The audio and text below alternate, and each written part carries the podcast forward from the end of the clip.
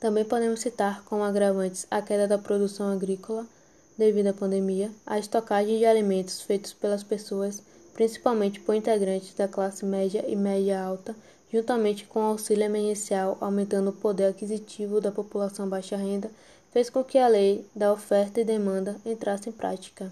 Ou seja, nesse momento há mais pessoas querendo comprar do que pessoas produzindo, e essa situação fez com que os preços se elevassem.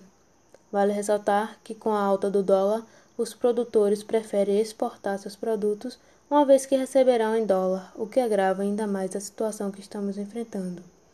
Mas será mesmo que a culpa é dos comerciantes que só visam lucro ou é da má administração governamental?